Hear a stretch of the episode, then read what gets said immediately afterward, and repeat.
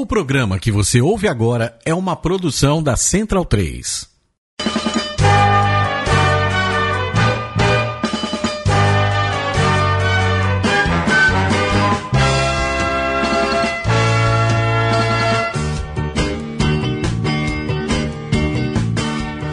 Boa tarde, muito boa tarde, queridos ouvintes aqui da Central 3. Este é o Mesoval número 7, neste dia 8 de março de 2016.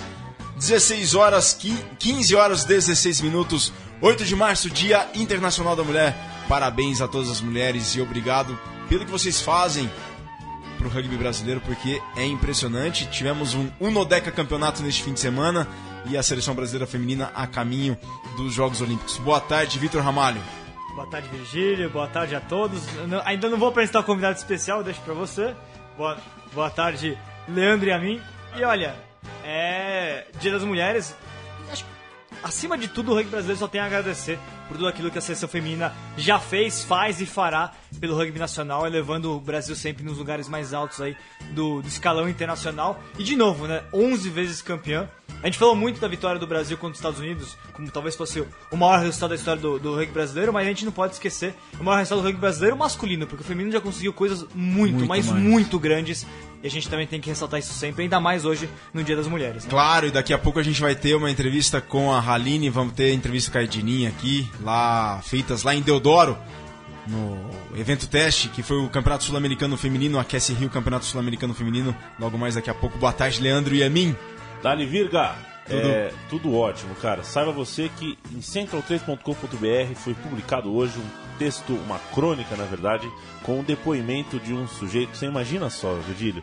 O cara passou um dia inteiro com a tutela, com a custódia da taça Libertadores da América. Ficou na casa do cara. Ficou na casa na da, casa da pessoa? Tenho... O, o, irmão tentou pegar a taça, mostrou no Skype. Falaram, é... falaram que ele colocou até a camisa de um, de um time do interior, time. que aí que nem, nem existe mais direito. Exatamente. Tá, tá lá. Tá, tá no centro.com.br, é só acessar e ler o depoimento. Ó, pessoal, é muito interessante. Eu acho que vocês vão saber de quem que o Leandro tá falando. Então é só entrar central3.com.br e tem a crônica lá. E a boa tarde, o nosso boa tarde ao convidado da tarde, Lucas Abud, pilar da seleção brasileira, protagonista na campanha espetacular do Campeonato das Américas. Boa tarde, Lucas. Boa tarde, Viga. Obrigado pela oportunidade de vir aqui poder falar um pouco mais sobre o que a gente passou nesse campeonato. Passaram bastante coisa, mas para começar uma pergunta, qual é a sua árvore preferida, jacarandá ou jequitibá? Jequitibá, com certeza. Vamos de rugby feminino? Campeonato sul-americano de Sevens? Vamos lá, Virga, olha. Bom, tivemos o Campeonato Sul-Americano, né? O evento teste do Rio 2016 eu e você estivemos lá? Tivemos né? Pudemos, lá, exato. Pudemos avaliar o que temos. O que temos foi bom. Em termos de evento teste, eu tenho a dizer o seguinte. O campo é espetacular, só que só tem o campo, né? Falta é, o resto. O campo é né? espetacular mesmo, impressionante. Agora então. falta construir arquibancada, pessoal, só isso, né? Vamos lá. É... Não, foi bacana, muito bacana como, como evento teste para avaliar, a, inclusive como a seleção brasileira é, vai se adaptar a jogar lá na, na, na, Zona Oeste do Rio de Janeiro. É muito quente também, tem essa questão de adaptação. 39 graus de sensação térmica no domingo. Pois é, tava um forno. É, vento, sem vento. O campo espetacular, eu vi até o pessoal do World Rugby comentando que é um, um campo de dar inveja até no futebol, de uma qualidade excelente. Agora falta o pessoal terminar a obra pro resto, né? Mas de qualquer maneira, o pessoal que for a, aos Jogos Olímpicos vai encontrar um, um lugar, nós esperamos de, de alto nível para se acompanhar rugby. Né? A hospitalidade sempre tem do pessoal lá do Rio de Janeiro sempre muito boa. A gente só tem a agradecer ao apoio que foi dado para nosso trabalho lá. Agora, é, em campo, o Brasil sobrou, né? O Brasil sobrou. sobrou. como sempre, na verdade.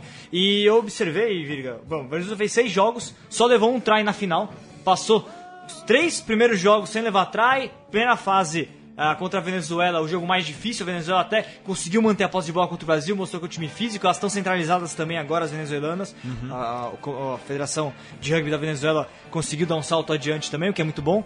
E, e depois o Brasil acabou atropelando o Chile nas quartas de final. Ganhou da Colômbia, que é o time ah, que vai também Os para os Jogos, Jogos Olímpicos. Olímpicos. Ganhou bem, ganhou com contundência. Sofreu até menos contra a Colômbia do que contra, contra a Venezuela. Passou sem levar atrás. E aí contra a Argentina, um jogo um pouquinho mais difícil. Tem a, a Gonçalves. é? Sofia Gonçalves, Sofia Gonçalves. 10. Joga demais. Joga demais. A Letícia Acaraz foi da seleção Também. argentina feminina de futebol. Ah, é? Agora do, do- agora é no, no- A faz do- da, da parte da seleção feminina de rugby. É, Tem um a- conjunto muito legal a seleção da Argentina. Sim. Foi o que me chamou a atenção. a capitã Abdier Beck, mas assim, o Brasil é muito superior ainda. A gente vê e talvez, Virga, pelo que, a gente anali- pelo que a gente viu, o Brasil mandou um time com várias jogadoras extremamente experientes. Paulinha tava lá, Júlia tava lá, Juca tava lá, Raquel tava lá, enfim. É o, o, o coração da seleção feminina, as grandes, os grandes nomes do Brasil estavam lá e o Brasil passou com, com facilidade. E o que a gente pode observar é que talvez até aumentou um pouquinho a distância, né? É, isso porque o Brasil, além de estar centralizado, além de todo o trabalho que é excelente do, do pessoal da Confederação com a seleção feminina, é, o Brasil tem a experiência que as outras seleções sul-americanas não têm, né? Que é de jogar a Série Mundial, jogar muitos torneios de alto nível e as outras seleções não jogam. Então, por enquanto, a gente vê que aquilo que foi construído ao longo dessa década de, de vitória de supremacia brasileira só se consolidou nesse ano, né? Exatamente. Abud, acompanha a seleção brasileira feminina? Ah, claro, né? A gente sempre tenta acompanhar tudo que vem de rugby. E temos muito orgulho das meninas, com certeza. A gente sempre acompanha quando a gente tá com os, com os meninos concentrados, a gente sempre vê os resultados delas e é óbvio que é de encher a gente de orgulho, né? Elas estão levando o nosso nome no meio do rugby pro mundo inteiro. E o Abud, você é do SPAC e tal, e boa parte da- das jogadoras da seleção feminina são do SPAC. Tem alguma jogadora assim que é, você tem como referência em- pela, pela ét- ética de trabalho, pelo compromisso que elas assumem? Tem alguma que te chama atenção ali? Assim, Vocês convivem no clube, né? É, hoje, hoje não tem mais uma convivência tão grande, até porque as meninas elas estão muito centralizadas, né? Elas não estão treinando no clube.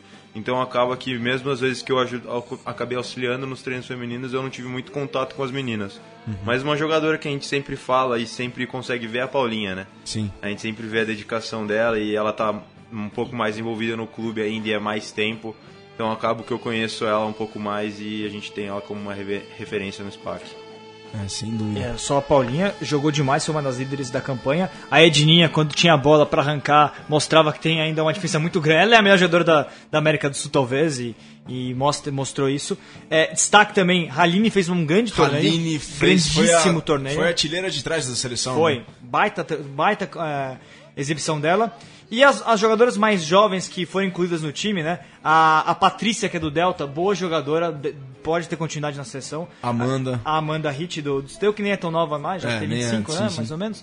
Mas muito boa também. Franci, a Francine Abu, Francine, isso. a do Curitiba também, jogou muito. Enfim, o Brasil mostrou um time muito sólido e, e conseguiu passar com, com, com contundência. Né? Raquel. Ah, aliás, legal também que, como não teve. Como, porque eu não tinha arquibancada construída, é, a gente só tinha uma arquibancadazinha menor, né? Pro, só mais pra imprensa, para os oficiais. Convidados. E convidados. Eu achei muito legal que, a organização teve a sensibilidade, isso foi muito bom, de convidar as famílias das jogadoras. Então a gente viu familiares de várias delas lá torcendo muito. Então foi. é- é- é um- uma, inclusive um reconhecimento pelo, pelo apoio que, que as famílias inclusive dão para jogadoras poderem seguir esse sonho de jogadoras de rugby, né? Não é o caminho mais fácil a seguir e é bom elas terem esse reconhecimento, poderem comparecer no, nesse evento teste, né? Sem dúvida. Brasil sobrou no Sul-Americano, o Nodeca campeão, 11 vezes campeão sul-americano. Agora o que me chama- mais me chamou a atenção foi tentar. é, o que mais me chamou a atenção foi é, como que a Argentina ficou de fora dos Jogos Olímpicos. A Argentina com um timaço. É, fez um, para mim, o melhor jogo do Sul-Americano, Argentina e Colômbia, que a Argentina saiu à frente, a Colômbia virou e no último lance do jogo a Argentina virou e ganhou aquele jogo. A Argentina com muito mais conjunto que a seleção da Colômbia. Acho que ficou muito engasgado ter perdido o qualificatório Em em. Santa Fé em casa. E acho que elas vão com tudo agora para Dublin no último fim de semana de junho para o qualificatório para repescagem final para os Jogos Olímpicos junto com a Venezuela das seleções sul-americanas. né? O rugby feminino argentino é um problema, aliás, já que hoje é dia internacional da mulher, é bom a gente colocar isso. É, a Argentina tinha tudo para ser muito, muito mais no rugby feminino. Não é porque existia uma cultura lá Machista. machista que, não, que mulher não joga rugby, mulher joga hockey. Isso tem que acabar. O dia que a Argentina, que os clubes argentinos, os clubes grandes da Argentina, é, tratarem as jogadoras da mesma forma que, com- com- que os homens, qualquer mulher que quiser poder jogar rugby, vai ser um problema, inclusive, pra gente. Porque eles têm estrutura de clubes que tem uma dezena de pumas dentro do clube, é, o pai, o irmão, o avô jogou rugby, então assim, é complicado. Por enquanto a Argentina não tá nesse nível, muito porque elas não têm apoio lá dentro pra conseguir treinar, pra conseguir começar a jogar rugby, né? A Federação, a União Argentina até melhorou o treinamento pra, pra seleção feminina, né? Elas têm um alto rendimento hoje, mas ainda assim o problema tá na, nessa construção que vem desde, desde baixo, né? E, e no Brasil, pelo menos, a gente conseguiu. Apesar que ainda no Brasil, isso, é, hoje a gente tem que falar isso, ainda tem clube que não entende Exato, a importância do rugby feminino. feminino. Botar É, é. jogador do masculino que nem, nem, é, né, Nem nem, é é, treinador, tão, nem é, é. treinador pra treinar, como só sobrou mais um aí, vai treinar as meninas, ou não ter categoria, nunca ninguém. eh, Poucos têm categoria eh, de base feminina, é difícil mesmo montar, mas são coisas que a gente tem que olhar, que tem que mudar, porque o rugby feminino tem que ser tratado igual. São duas modalidades e acabou, não tem nenhuma diferenciação. Isso não pode existir diferenciação. E, e aí, com, com, conforme o passar do tempo, quanto mais meninas a gente for tendo jogando rugby desde a base, a gente pode construir coisas, por exemplo, com uma sessão feminina de 15, que a gente não tem hoje, rugby feminino É, mais mais- robusto, é um quanto mais- calendário maior. Quanto mais fortalecido, mais essas coisas se desenvolvem, mais Exato. o rugby brasileiro cresce. Estamos ao vivo aqui na central3.com.br, também pelo YouTube. Então, Vitor, vamos lá, Budia. Olha, tem essa câmera aqui embaixo, aquela câmera ali em cima.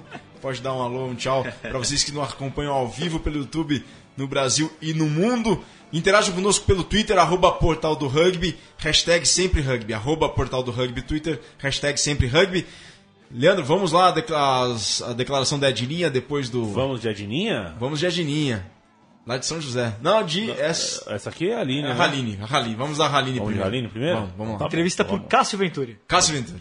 Avaliação você faz desse torneio, desse título, desse jogo em casa, desse pré-olímpico, dessa experiência? um relato. É, a gente teve jogos pouco mais mais que a gente tenha trabalhado duro, a gente trabalhando junto a gente conseguiu conquistar mais uma vez a Sul-Americana. Mim é a primeira vez que eu jogo Sul-Americano, nunca tinha jogado. Eu jogo Valente Martinez, que é um torneio meio parecido, mas não oficial. E a gente sempre faz os jogos um pouco mais no segundo dia é muito mais duro, mas jogando junto a gente consegue. E agora vamos com a Edininha, tá no ponto aí, né? Só... É Adininha no ponto. Edininha no ponto. Vamos lá, Edininha Pocket Rocket. Você avalia esse título em casa, esse pré-olímpico, essa experiência que está jogando nesse campo? Foi positiva. Eu acho que a gente manteve o nível, né? A gente não deixou baixar, mesmo que seja num, num torneio sul-americano. A gente pensou em manter o nível que a gente joga com as outras equipes. E eu acho que a gente foi muito bem e saber que o nosso trabalho está funcionando e a gente continua invicto na América do Sul. E a expectativa pro torneio olímpico? Como é que tá? Tá grande, a gente vai continuar trabalhando, a gente sabe que tem muito a melhorar. Isso aqui não é nada, é só um, um treinamento e a gente agora partir evoluindo, aproveitar as outras etapas do, do circuito mundial para se preparar e chegar o melhor possível nos Olimpíadas. Beleza, obrigado. Brasil, Unodeca campeão sul-americano. Agora é esperar aos jogos, esperar os Jogos Olímpicos do Rio de Janeiro. Competição olímpica que começa no dia 6 de agosto. A cerimônia de abertura dia 5, os Jogos Olímpicos começam no dia. A, a competição do rugby começa no dia, começa no dia 6 de agosto, masculino e feminino. Grande Cássio. Grande Cássio. tem- Cássio em 2012, essa história é muito boa. 2012. Manda bala aí estava- essa história aí. Primeiro sul-americano de servos que foi lá no Rio de Janeiro. Tava eu lá, é a primeira vez que o Brasil vestiu o nome Tupis, né? Tupis, é. Foi- a estreia do nome Tupis. E. Bom, cheguei na sexta-feira lá no Rio de Janeiro, né? A gente ia pra cerimônia de fotos e o. E aí eu encontrei o Cássio pra, pra ajudar na cobertura. Alguém tava, ah, as fotos dos jogadores, falei pro Cássio, bom Cássio, eu vou lá entrevistar as, as, as equipes, uma, femi- a equipe feminina né, do, do Brasil e outras seleções. Você faz entrevista com o masculino pra gente juntar os árbitros e montar, montar a matéria. Aí tá bom. Faço entrevista com o feminino e vejo lá o Cássio com o masculino lá, né? Com os, os outros times. Essa história é demais. Aí, bom, eu termino, vou lá, né? Na hora que eu chego, o Cássio entrevistando o capitão da Guatemala. Aí, aí eu só o Cássio perguntando pra ele, não, então, vocês, é, como que é jogar Siemens para você? Siemens! Cássio. Siemens! E depois ele pediu uma cueca coela. Sou Viet de Moriango. Ó, antes da gente ir. antes da gente ir pro intervalo, tá aqui o Daniel Borsato pergunta: Temos alguma chance de medalha com o rugby feminino? Na minha opinião, tá muito difícil. É, existe um, existe um degrau ainda do, dos top 7 para as demais Exato. e do top 3 para as demais também, né? É difícil. É, pra ter uma ideia, é igual o meu amigo lá, o Rômulo lá do Rio, tava perguntando. No circuito mundial agora que teve em Barueri, Brasil em oitavo, Inglaterra em sétimo. Ou seja, para o Brasil dar o passo adiante, tem que vencer a Inglaterra que ficou em sétimo. Por exemplo, esse exemplo dessa etapa que foi em Barueri. Mas assim, jogadoras a gente tem com alta com Sim, qualidade claro. pra isso. E a Rússia, por exemplo, conseguiu chegar no vice-campeonato agora, Uhum. né? É, no- na etapa de Dubai. Foi vice-campeã. Então, se a Rússia conseguiu, o Brasil há pouco tempo igual pegar conseguir coisa. Então pode ser. Vai depender muito, claro, dos cruzamentos, de várias. é, várias. Vários fatores. Vários fatores que podem ocorrer Vários no meio da- competição. Pode acontecer. O Brasil, tá, o Brasil tá lá pra jogar certamente entre as oito primeiras. Isso ninguém duvida. Do oitavo para um terceiro, para um segundo, aí é uma questão de circunstância que pode acabar acontecendo. O trabalho existe, as jogadoras são boas o suficiente pra isso. Né? Fabiane Andrés, lá de Caxias do Sul com a gente. Luiz Colli, manda um abraço pro Abud.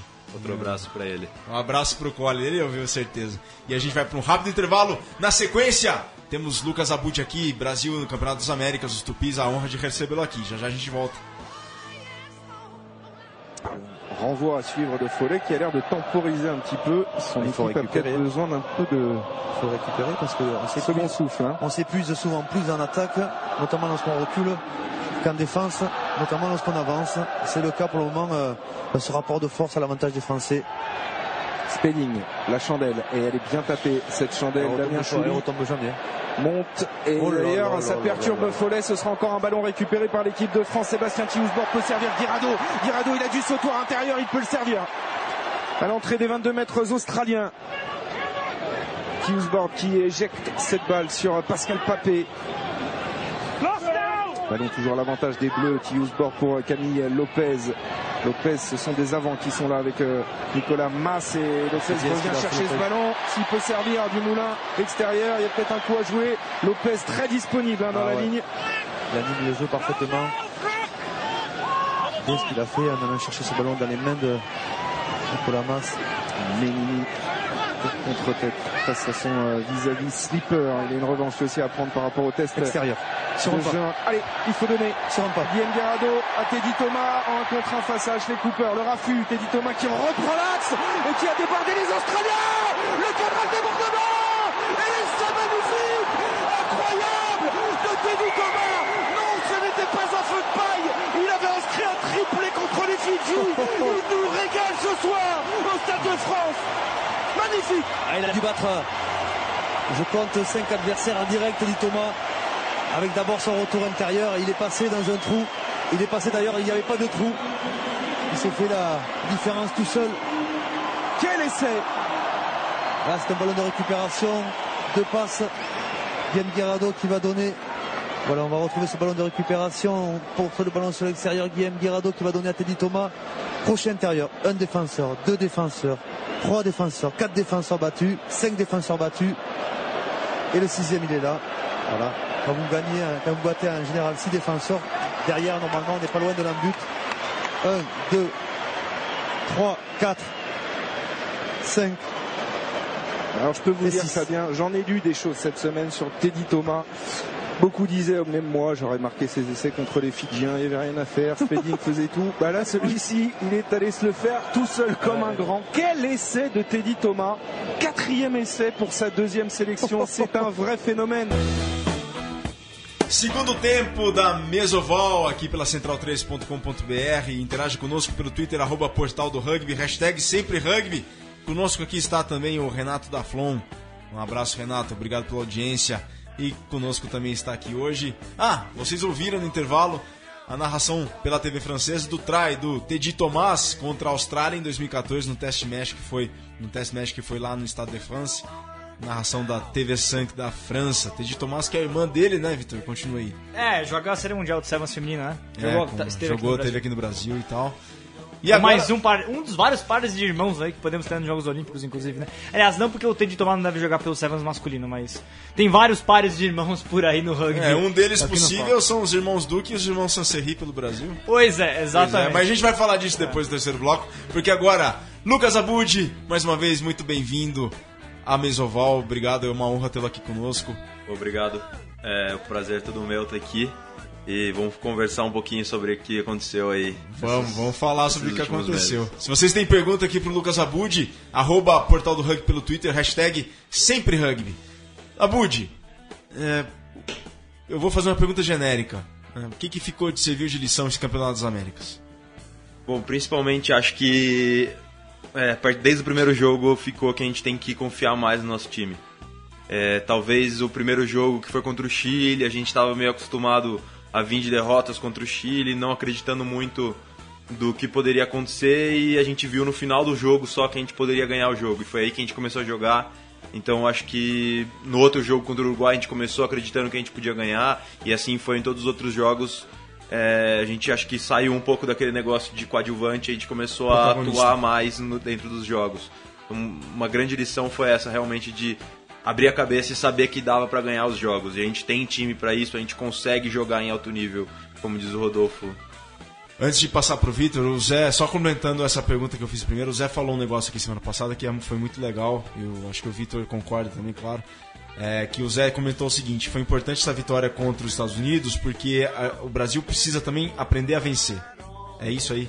Sim, com certeza. É, a gente tinha ficado no quase contra o Chile, que foi um quase daquele jeito que a gente não jogou nada no primeiro tempo e viu que dava no segundo. e foi- Jogam, Jogamos como nunca, perdemos como sempre. É, pode-se dizer que foi meio que co- contra o Uruguai foi jogamos como nunca e perdemos como sempre. Mas contra o Chile a gente entrou apático no jogo. A gente tomou try no começo, fez um try e daí tipo, meio que relaxou.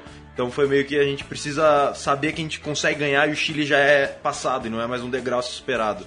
Eu acho que isso é uma coisa pra gente hoje. A gente, eu sinto que hoje o nosso time é muito melhor que o do Chile e a gente tem time pra jogar contra o Uruguai de igual pra igual. Ô, Budi, com relação a essa, essa evolução do trabalho, você já está na seleção há algum tempo, já, já sabe bem, é, passou por, por- por essas fases diferentes da seleção brasileira. Eu lembro quando a gente, eu até fiz esse- com o Virgílio esse jogo, e foi bem interessante, tá? A gente tava com a Lúcia, né? Do Brasil e, e- e Paraguai, lá na montanha. Foi uma derrota que fez sentido pra todo mundo, porque foi um jogo que, enfim, a gente acreditava que o Brasil já tinha ultrapassado o Paraguai, não. O Paraguai ainda é uma seleção muito forte que, que jogou de igual, pro Brasil. Desde aquele, desde aquele sul-americano que não foi bom, o que, que você sentiu? O que, que mudou tanto na seleção pra gente conseguir ver? Primeiro, uma, uma performance impactante, sobretudo os forwards contra a Alemanha. E depois, agora, esse crescimento todo ao longo do America's Rugby Championship. Assim, principalmente o que eu senti de diferença do jogo do Paraguai para agora é o treino, o trabalho que a gente tem feito diariamente na academia. Então, desde aquele sul-americano até hoje, a gente tem treinado todos os dias é, juntos em, em três academias. É, então, a gente se conhece mais, a gente tá mais junto, a gente tá com um físico melhor. Isso eu senti muito, principalmente com os outros times sul-americanos, Uruguai e Chile. A gente terminou o jogo melhor fisicamente do que eles.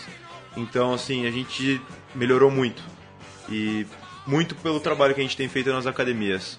Com relação às academias, isso, isso- isso é bem interessante. É, um- uma das grandes coisas que a, gente, que a gente vê e analisa com relação ao Uruguai, Paraguai e o Chile é que basicamente, a gente, a gente pegar todos os de onde são os jogadores deles, tirando um ou outro que joga fora, do, joga no exterior, a maior parte jogam, são times da mesma cidade, né? Sim. O, rugby uruguai é todo Montevidéu. O Rugby, tem um outro Com que é do- exceção que é do, do Treble lá em Paysandu, é. o rugby paraguai é quase 100% Assunção. O rugby chileno poderia. Aliás, o rugby chileno vai dar um passo quando ele não for tanto Santiago, porque tem rugby bom no interior inteiro, em lugares mais longe. Mas ele ainda assim é essencialmente Santiago também. Então dá pra treinar junto. O Brasil não.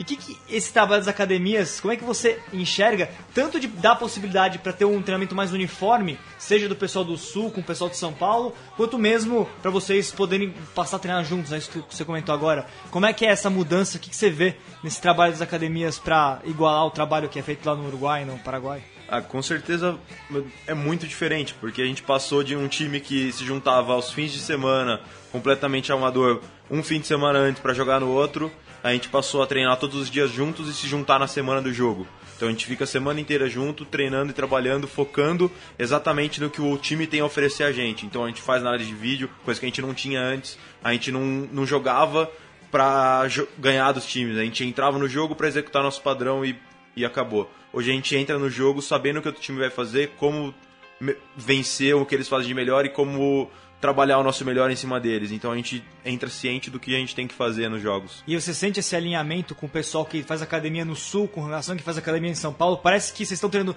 vocês chegam juntos, parece que na verdade é o mesmo treinamento que vocês estão tendo e vocês percebem quando vocês estão juntos? Ou ainda tem diferença assim e tem esse trabalho para juntar? Assim, lógico que tem diferença. temos treinadores diferentes nas três academias, mas a linha de raciocínio e o objetivo são os mesmos. Então, às vezes, a gente teve um exercício diferente do deles, mas a gente está sempre focando no mesmo objetivo, então isso é importante. A gente não tem mais aquele. Ah, um tá treinando por conta, outro tá fazendo mais isso, outro tá fazendo mais aquilo, outro tá indo treinar na academia de crossfit da esquina, então a gente tá todo mundo treinando pro, com o mesmo objetivo que é melhorar no rugby. Então isso é muito importante, mesmo que, mesmo que não sempre fazendo as mesmas coisas. Sim, sim. É, e a outra coisa, Bud, a gente. Bom, aí pensando mais, você forward, primeira linha. É, Brasil contra a Alemanha. A gente foi superior à Alemanha no, no Scrum. Isso todo mundo viu, foi nítido. O mundo inteiro viu que o Brasil foi superior à Alemanha no Scrum. Ah, ao longo do America's Rugby Championship, teve alguns momentos que o Brasil não foi superior ao adversário, mas ainda assim a gente viu um, um nível forte. E, e, sobretudo, contra os Estados Unidos, por exemplo, a gente viu um nível muito forte na nossa primeira linha contra eles. O que, que você sentiu com relação a, a, a forwards, a scrum, a formações do Brasil, é, a evolução, dificuldades e evoluções ao longo do campeonato? Bom, é. Scrum, pra mim, e não só pra mim, acho que pra muita gente é o que define o jogo. Não o Scrum, eu digo a, a formação, mas os forwards. A gente garante a posse de bola. Então a gente tem uma boa atuação. A gente melhorou muito, uma coisa que a gente melhorou muito do jogo da Alemanha pra agora é nosso line-out, obtenção de bola. Na contra a Alemanha a gente não tinha. E hoje a gente jogou contra times mais altos que a Alemanha e teve mais quase 100% dos nossos lines, a gente conseguiu garantir. Então a gente melhorou muito a nossa obtenção de bola. A gente conseguiu fazer com que a nossa linha jogasse e dar a bola para os moleques que jogam muito, que conseguiram fazer muitos tries. A gente acabou não sendo o protagonista Sim. fazendo try, que nem a gente fazia antes, que era sempre try de scrum, try de mall e alguma coisa mais forte, mas a gente tinha obtenção de bola e conseguia fazer com que a nossa linha jogasse.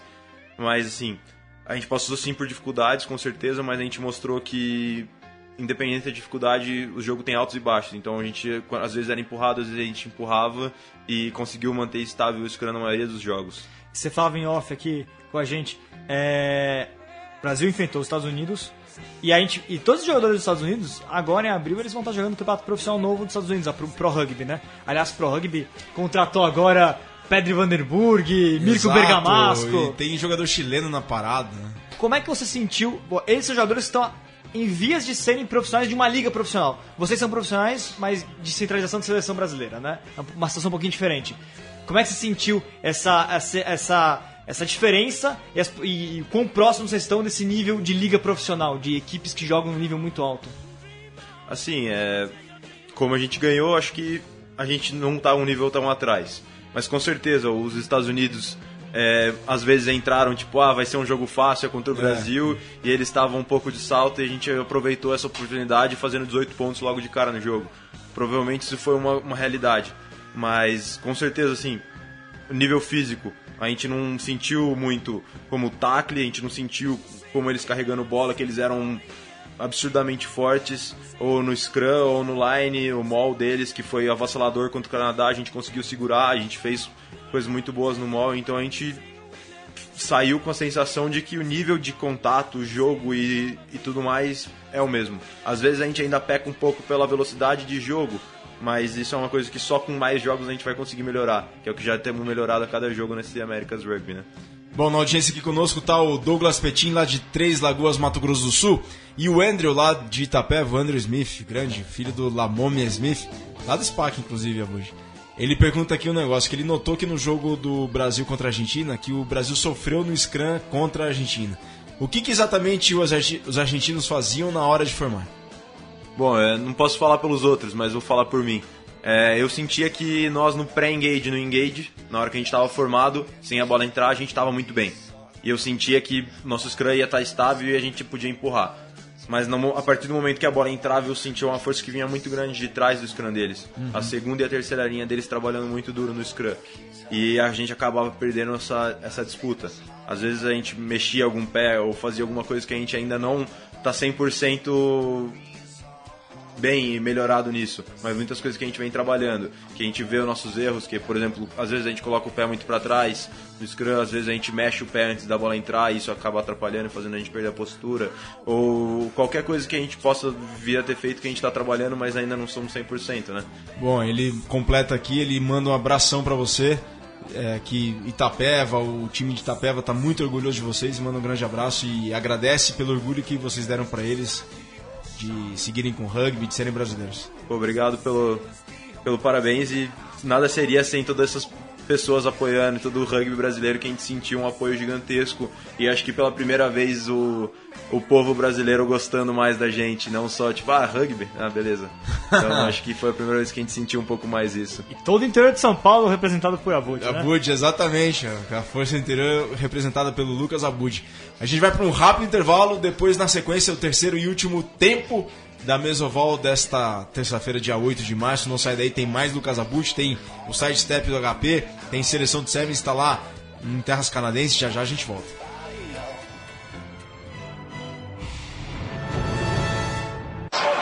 It took Kurandrani to stop him. Brilliant passage here from the Scots as Nell gets to the 22. Laidlaw. Maitland. He knows all of these Wallaby players. He's played them in the Super 15 and Laidlaw. Quick ball for Scotland. Gray and Nell. The crowd now getting behind the Scots. It's 10 metres out. Smashing low tackle there by Will Genia. Use it! Australia 5 3. The Wallabies have conceded only two tries in the tournament so far. And here we go! That's the third one! They were caught nothing! And Peter Horn is Scotland's hero. Well, it was an open gate, wasn't it? The whole flock of sheep could have gone through there. Terceiro e último tempo da Mesoval desta terça-feira, dia 8 de março de 2016, Dia Internacional da Mulher. Mais uma vez, parabéns a todas as mulheres do rugby brasileiro por tudo aquilo que vocês fazem pelo nosso esporte no Brasil e também no mundo. Estamos ao vivo central3.com.br, por áudio e por vídeo, através do YouTube, do, desde aqui dos estúdios em São Paulo, para o mundo inteiro também. Um abraço para o pessoal do Itaipuaçu Rugby, que está conosco aqui nesta mesoval também. Vitor, interage conosco, arroba Twitter, arroba Portal do Rugby, hashtag sempre rugby. Vitor Ramalho, você tem uma história dos, dos Jaguares, alguma coisa que você queria perguntar pro. Porque o ah, fullback do, do Argentina esse fim de semana foi a Jaguares, né, Abud? É, o... Sim, sim. É, eles vieram, como eu disse, e é, alguns dos argentinos que jogam com a gente, o Ian, por exemplo, que conhece muitos dos ah, é. jogadores é. argentinos, ele falou que eles vieram com o melhor time que eles tinham na Argentina e vieram respeitando muito a gente. É, não vieram como nas outras vezes que talvez, ah, vamos jogar contra o Brasil, vamos ganhar de 100 pontos e é. acabou. E por mais que a gente tenha perdido de 42 a 7, foi um resultado que a gente nunca tinha tido na história contra a Argentina 15. E Sim, foi, foi mesmo. Foi, acho que, nosso melhor resultado e um time excelente da Argentina. Então a gente conseguiu, apesar de ter perdido 42 a 7, para quem não conhece, às vezes é uma coisa absurda. E pra gente, assim, a gente sentiu que poderia ter feito melhor, mas ainda assim foi o melhor que a gente já tinha feito. Exato. É, aliás, só para completar o que acabou de falou, a gente pegar, tinha até colocado, ó, a Argentina, os jogos da Tiana, jogo empatou com, empatou com os Estados Unidos, né? Mas os outros jogos, ah, teve jogo mais complicado contra o Uruguai, mas contra o Chile, por exemplo, foi 64 a 0, né? 64? Foi isso, né? Foi. Não, não, 64 Estados Unidos. Estados Unidos, é. Não, é. Argentina e, e Chile. Mas foi alguma coisa 60 a 12, Foi 54 52 a 15. 15 é. 52 a 15, isso. Então, Brasil é, no, no, Brasil, 42 a 17 é um resultado absolutamente normal, normal na verdade, pelo, é. pelo, que a gente sabe. E, e é por isso que a gente falando, né? O Rodolfo, ele, o Rodolfo Ambrosio, técnico do Brasil, ele foi treinador das categorias de base, conhece muito bem o trabalho que é feito na Argentina. Creio eu, eu devo conhecer o, o treinador atual da Argentina muito bem. É, e esse time que está sendo formado para virar os Jaguares, são todos jogadores de 20, 21 anos, para virar os Jaguares Super Rugby daqui a 2, 3 anos, né? Então o que, que você sentiu de, desses caras? Quem são esses caras que você que vocês enfrentaram em termos de nível técnico, em termos de, de tudo? Como é que você sentiu eles? Acho que esse, o trabalho que a gente faz aqui no Brasil é espelhado na Argentina, o trabalho de academias, né? Que é o que eles chamam de pladar na Argentina. Pladar, e esses jogadores que vieram com a gente, acredito que sejam o melhor que eles têm no pladar hoje trabalhando. Então, os jogadores que são os mais promissores e que com certeza vão daqui 2, 3, 4, 5 anos jogar a Copa do Mundo, jogar pelos Jaguares e estar tá na elite do rugby mundial. A gente sentiu, lógico, é difícil jogar contra eles, é um time muito rápido, um time forte fisicamente. É, mas assim, o que eu falei, a gente acaba não sentindo tanto. Vou usar como referência que eu já usei já algumas vezes para conversar com outras pessoas. A gente jogou contra, contra o Portugal há dois anos atrás. Perdemos de 68 a 0. E a gente saiu do jogo como se a gente tivesse sido atropelado por um caminhão. Sentindo dores no corpo inteiro e um. como se fosse extremamente físico e a gente não aguentasse o jogo. E hoje a gente sai de um jogo contra um Canadá, Estados Unidos, bem e pronto para a próxima semana. Então, a gente tá assim um nível muito melhor do que a gente tinha contra o Paraguai, contra a Alemanha, que ganhou do, do Portugal recentemente, né? E a gente jogou contra a Alemanha de igual para igual aqui, quase. Sim, sim, ganhou. E a gente, acaba, a gente melhorou muito e a gente já não sente mais essa parte física tanto. A gente perde ainda um pouco pela velocidade do jogo e a, o ritmo do jogo mesmo. Que é uma coisa que a gente só vai adquirir com o jogo e jogando cada vez mais. Aliás, seria até interessante, né? A gente voltar a enfrentar Portugal nos, nos próximos uns anos para próximos- medir é, o que foi essa, essa evolução, né? E Mas Portugal tá, não tá bem não na Não, Copa não tá Europeia, pode não. cair, né? É. Ó, uma pergunta aqui da, do Luca, a Fabiane Man, a Fabiane lá dos, de Caxias do Sul manda, pergunta do Lucão do Serra, só que ele não tem Twitter. Ele pergunta, aproveitando essa deixa que o Vitor jogou pro Abud, Abud, como é jogar com jogadores que disputaram a última Copa do Mundo? Bom, jogamos com alguns dos Estados Unidos, alguns do Canadá e. Do Uruguai. Do Uruguai também, claro. Do Uruguai é um grande time. Na Argentina acho que não tinha nenhum que jogou a Copa. Não, não, jogadores Alemanha muito não novos. jogou. Mas assim, contra o Canadá e os Estados Unidos, que eu sei pelo menos que é a minha especialidade, são as primeiras linhas que jogaram alguns que jogaram a Copa do Mundo. Então, pra mim foi um até que um grande orgulho jogar contra eles e a gente conseguir ter empurrado eles no Scrum. O Canadá, pelo, pelo menos quando eles colocaram a primeira linha titular deles, a gente empurrou eles no Scrum. o capitão deles, inclusive, Capitão na O linha. capitão dos Estados Unidos era o Dos dois, né? Do Canadá o também. Canadá também, o Hooker, né? E o capitão número 3 dos Estados Unidos também jogou a última Copa do Mundo e a gente conseguiu empurrar o scrum deles. Então, pra mim, foi uma questão de muito orgulho e também é, pode-se dizer que é inédito pra mim e pra gente comparar como a gente tá no nível mundial mesmo com o scrum e formação. O, o Eric Fry, que é Premiership, você chegou a, a, a jogar com ele ou você não estava em campo no momento que ele entrou em campo? Não, eu tava em campo, Fala. mas ele tava formando de um e eu Tá, tava de um também. sim, então a mas- gente ficou de lados opostos. É, mas- mas no mesmo Huck- scrum, Quem fechou com ele foi o Nelson. Foi o Nelson. Ah, O Nelson. Nelson empurrou ele. A gente empurrou ele. Ele, conta aí a história Não, que o Zé contou. o Zé falando né, que o Nelson tava todo empolgado. Ele é o cara da Premiership, vamos lá. Eu vou acabar com ele, não. Cara, quem quer Premiership? Quem quer Premiership?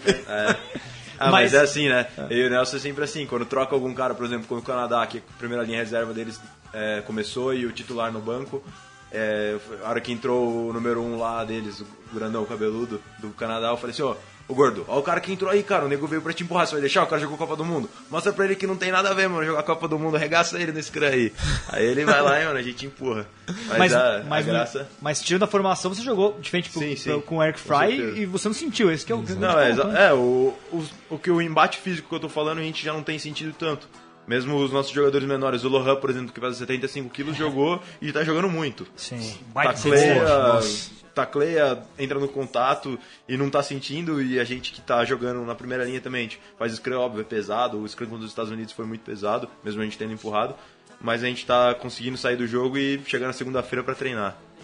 Bom, a- o Rafael Sanguinetti, lá de Recife, no Pernambuco, o Rafa tá sempre conosco, coloca assim, esses desempenhos, abraço Rafa, obrigado por acompanhar, a audiência mais que fiel dele. De tudo, do portal, tudo, tudo. Tá sempre com a gente. Esses desempenhos, ele coloca, esses desempenhos da seleção só motivam ainda mais os jovens e crianças a chegarem lá também. Parabéns a Bud. Obrigado. É o que eu falei, cara. A gente, pela primeira vez, acho que a gente tem, tem apoio do- da massa geral do Brasil.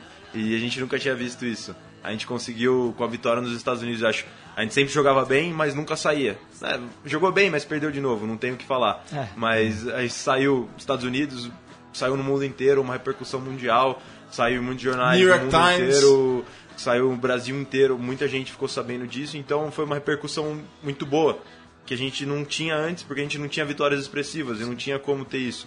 E hoje a gente tem capacidade de entrar num jogo, fazer um jogo de igual para igual e ganhar um jogo contra os Estados Unidos, que é top, top 20 do mundo. Perguntinha meio perigosa agora, tá? Não, é o seguinte, o Brasil vai jogar de novo Sul-Americano, tá chegando, abril, maio tem Sul-Americano, vamos encarar o Paraguai de novo, né, em encontro com eles, e ano que vem o Sul-Americano vale, vale eliminatórios pra Copa do Mundo. Vale e aí, o que que vocês estão pensando daqui pra frente Bom, já? Como é que tá a cabeça? Ó, depois desses seis nações, posso falar pra vocês que a gente vai pro Sul-Americano pensando em ser campeão. E Legal. não nada mais, nada menos do que ganhar todos os jogos. Só, só explicando, é, campeão primeira fase, que é o, é É, quadrangular sim, Brasil, exatamente. Paraguai, Chile, Uruguai. Argentina A Argentina é a a Copa. final, é, a Recopa, né? Sul-Americana.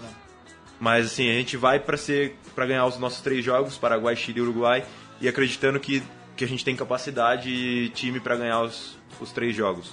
E se ganhar nesse ano, com certeza ganhar o próximo ano e conseguir classificar para a Copa do Mundo. Bom, o Abud pediu dispensa da seleção de Sevens, não foi convocado, portanto, a Vancouver, né, Abud? Você pediu dispensa da seleção É, de pedi Sevens. dispensa né? porque você me chamou pra vir aqui, né, É, exato, falei, ah, é, não, claro. não vou pro Sevens, não, nem pouco.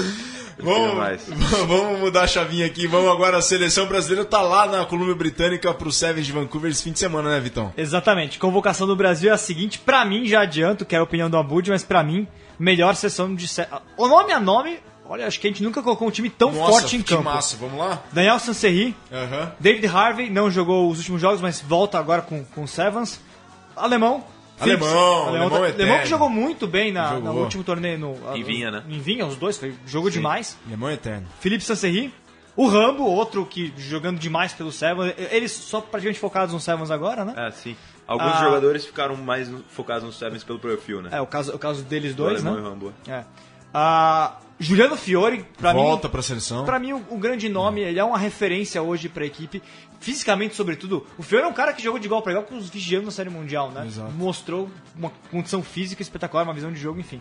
Grande jogador. Lohan, pouco Tá tempo jogando de... muito. Aí a questão depois, né? Lohan, é, Lucas, Lucas Duque, o tanque, e o Moisés, vindos direto do jogo, né? Não sei se vai ter uma questão de, de física ali, né? Ah, Lucas Miller e Lucas Miller, Drude e Martin não jogaram agora esse último jogo, mas também estiveram envolvidos aí com, Sim, com a sim, equipe de com 15, né? Os dois irmãos também, né? O Sansei. O Sansei. E Os Sansei dois também, é estão verdade. vindo do jogo. São cinco que estão vindo direto do, É. do Seis Nações e jogando Sevens. Mas o que, que você acha da, da equipe de Sevens? Você que olha por fora, né? Olhando por fora. Ah, não sou um grande especialista de Sevens, mas assim, é, nome a nome com certeza é um, um baita time. E tem chance sim de fazer alguma coisa legal nesse campeonato. Ter uma vitória, ou uma primeira vitória, né? Primeira Ainda vitória. no circuito mundial. Ó, o Brasil vai enfrentar, primeira fase, África do Sul. Lembrando, o Brasil ganhou da, África, do time, da academia da África do Sul, Sim. time reserva.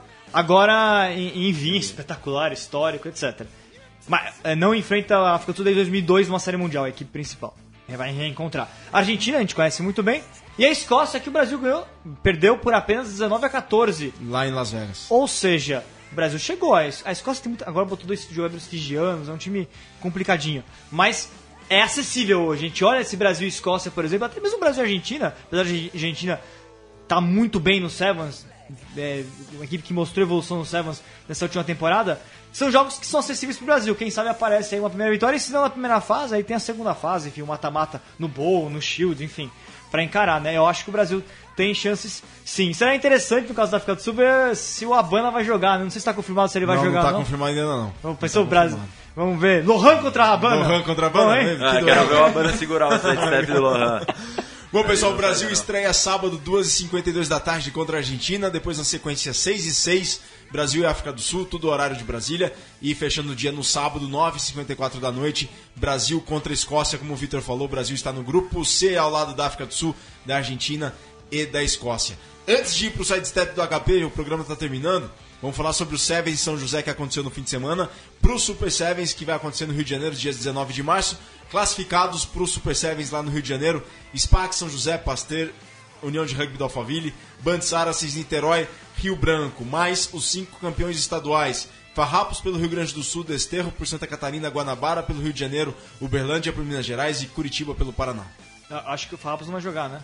Não? É, Eu os acho que, pelo gaúchos que eu entendi, o Farrapos tinha saído e abriu uma vaga abriu no... uma vaga pro Rio Branco, que foi o Rio sétimo. Branco que foi o sétimo. Então, Então, os gaúchos não Ah, quiseram. então beleza. Aliás, até colocando, eu entendo o lado dos gaúchos, eles não quiseram porque é, não concordam, pelo que entendi, não concordam com o fato de ser é, pré-temporada de Sevens para atrapalhar a, a preparação por 15, que deveria ser no final da temporada. Eu vou dizer sinceramente que eu acho que é uma coisa. Pro, agora que entrou um patrocinador muito, muito importante pro, pro Campeonato Brasileiro, vamos ter esse campeonato esse ano, mas pro ano que vem, eu acho que talvez valeria a pena pensar em mudar o momento do, do campeonato sim. Voltar pro final do ano, eu entendo faz mais sentido na preparação, no planejamento da equipe colocar o Sevens no final, né? Bom, antes de acabar o programa, vamos para o sidestep do HP. A coluna do Daniel Venturoli, famosíssimo Daniel. Vamos lá. Sidestep do HP.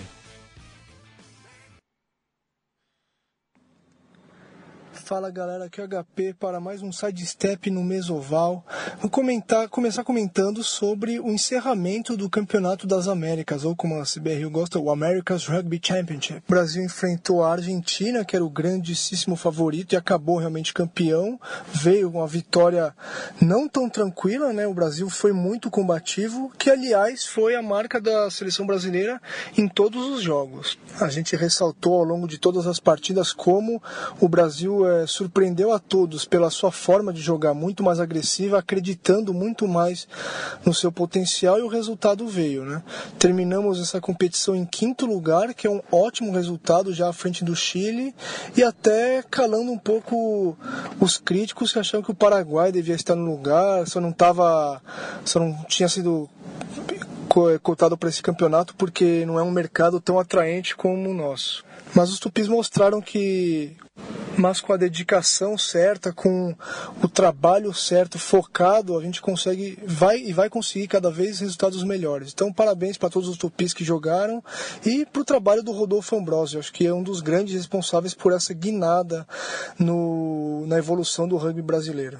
E eu não podia deixar de terminar esse sidestep falando sobre o Dia Internacional da Mulher. Então, é, meus parabéns a todas as mulheres que jogam rugby ou não aí pelo Brasil. E que forma melhor de celebrar esse, esse dia do que lembrando o 11 título sul-americano das nossas Iaras.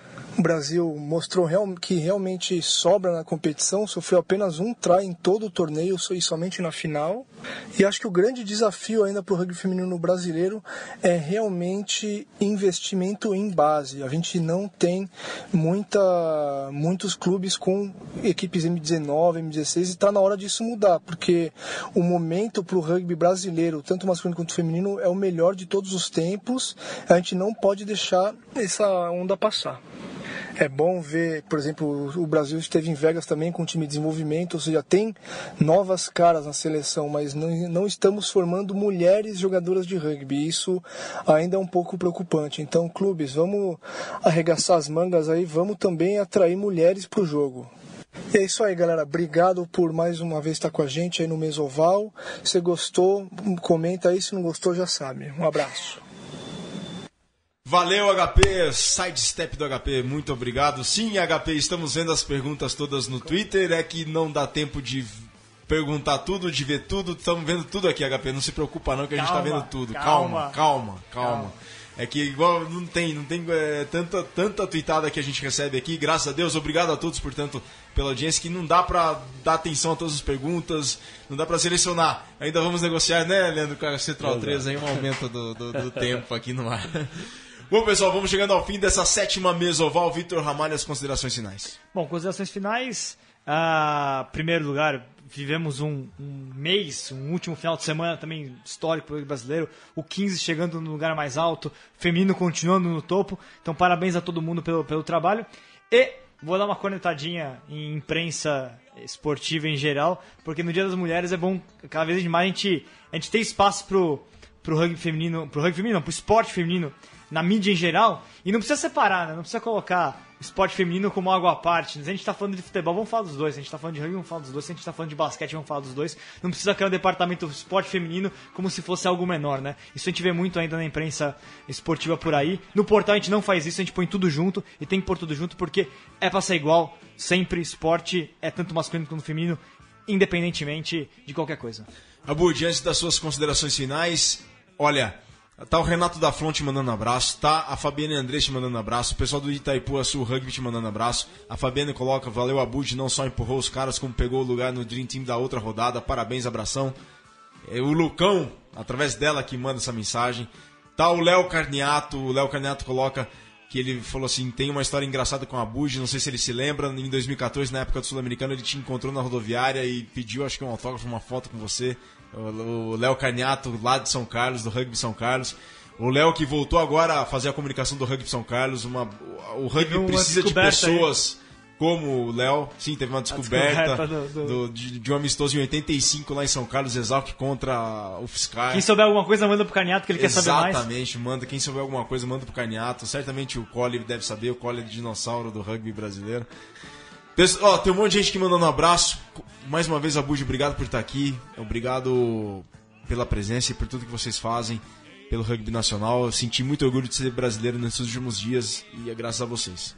Obrigado pela oportunidade de vir aqui, obrigado a todo mundo pelo apoio. É por isso que a gente continua motivado e querendo mais, e não, não só por um, por um lugar no jornal, mas para encher vocês todos de orgulho. E é isso que a gente faz cada dia mais. Olha, a mesa volta escancarada, venha quando você quiser. Obrigado pelo convite, obrigado pela oportunidade de vir aqui, Virga. Valeu, eu que Valeu. agradeço. Nós que agradecemos todos. Leandro e a mim, muito obrigado e boa tarde. Boa tarde para ti também e é, um viva a todas as mulheres que praticam esporte. Pode ser rugby, pode Exato. ser ping-pong, é, é, é, muito Bolinha legal. de gude. É muito legal a gente lembrar que quando eu era criança, quando eu nasci, muitos esportes nem eram é, olímpicos, né? É, as mulheres não podiam nem participar de Jogos Olímpicos e hoje a gente vê que muitas delegações têm mais mulheres do que homens, né? Sim. E o, é nosso, e o nosso esporte feminino tem tantas heroínas aí, né? É, ah. Começar por Paulo e Hortência aí, só pra, só pra começar. Maria Esther Bueno. Maria Esther Bueno. Paulo, Paulo Ishibashi, você tá falando? Paulo Pode ser também. Ah, Paulo Ishibashi. Paulo Ishibashi, Natasha Olsen. É, Miller, como é o nome? Paula, é, da, da, da seleção lá do SPAC. Como é que chama? Miller. É do SPAC lá, que foi uma das pioneiras da seleção brasileira. Tá Márcia Miller, ah, Márcia Miller, Marcinha Miller, todas elas aí. Pioneiras. É isso, um grande abraço e cuide bem das taças, viu, Virgílio? Pode deixar. Ó, oh, pessoal, tem a minha história lá com a Taça Libertadores da América, tá no, no site da central3.com.br. Você garante que na lorota. Garanto que na lorota. Assina embaixo, Virgílio Francesco Neto. Assino. Tá Exatamente. Lá, Ouçam. Ouçam. Pessoal, uma boa tarde. Este foi o sétimo Mesoval nesse Dia Internacional da Mulher. Parabéns a todas as mulheres do Brasil e do mundo. Um grande abraço. Semana que vem voltamos. Mesoval, sempre rugby, que é a cultura de rugby. Um abraço a todos.